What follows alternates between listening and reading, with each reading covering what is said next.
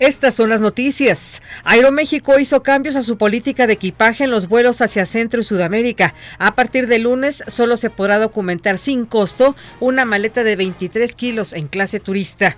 La economía mexicana resistió ante la incertidumbre generada en los primeros 100 días de gobierno del presidente de Estados Unidos Donald Trump, dice Hacienda. Crece el Producto Interno Bruto 2.5% anual en el trimestre enero-marzo.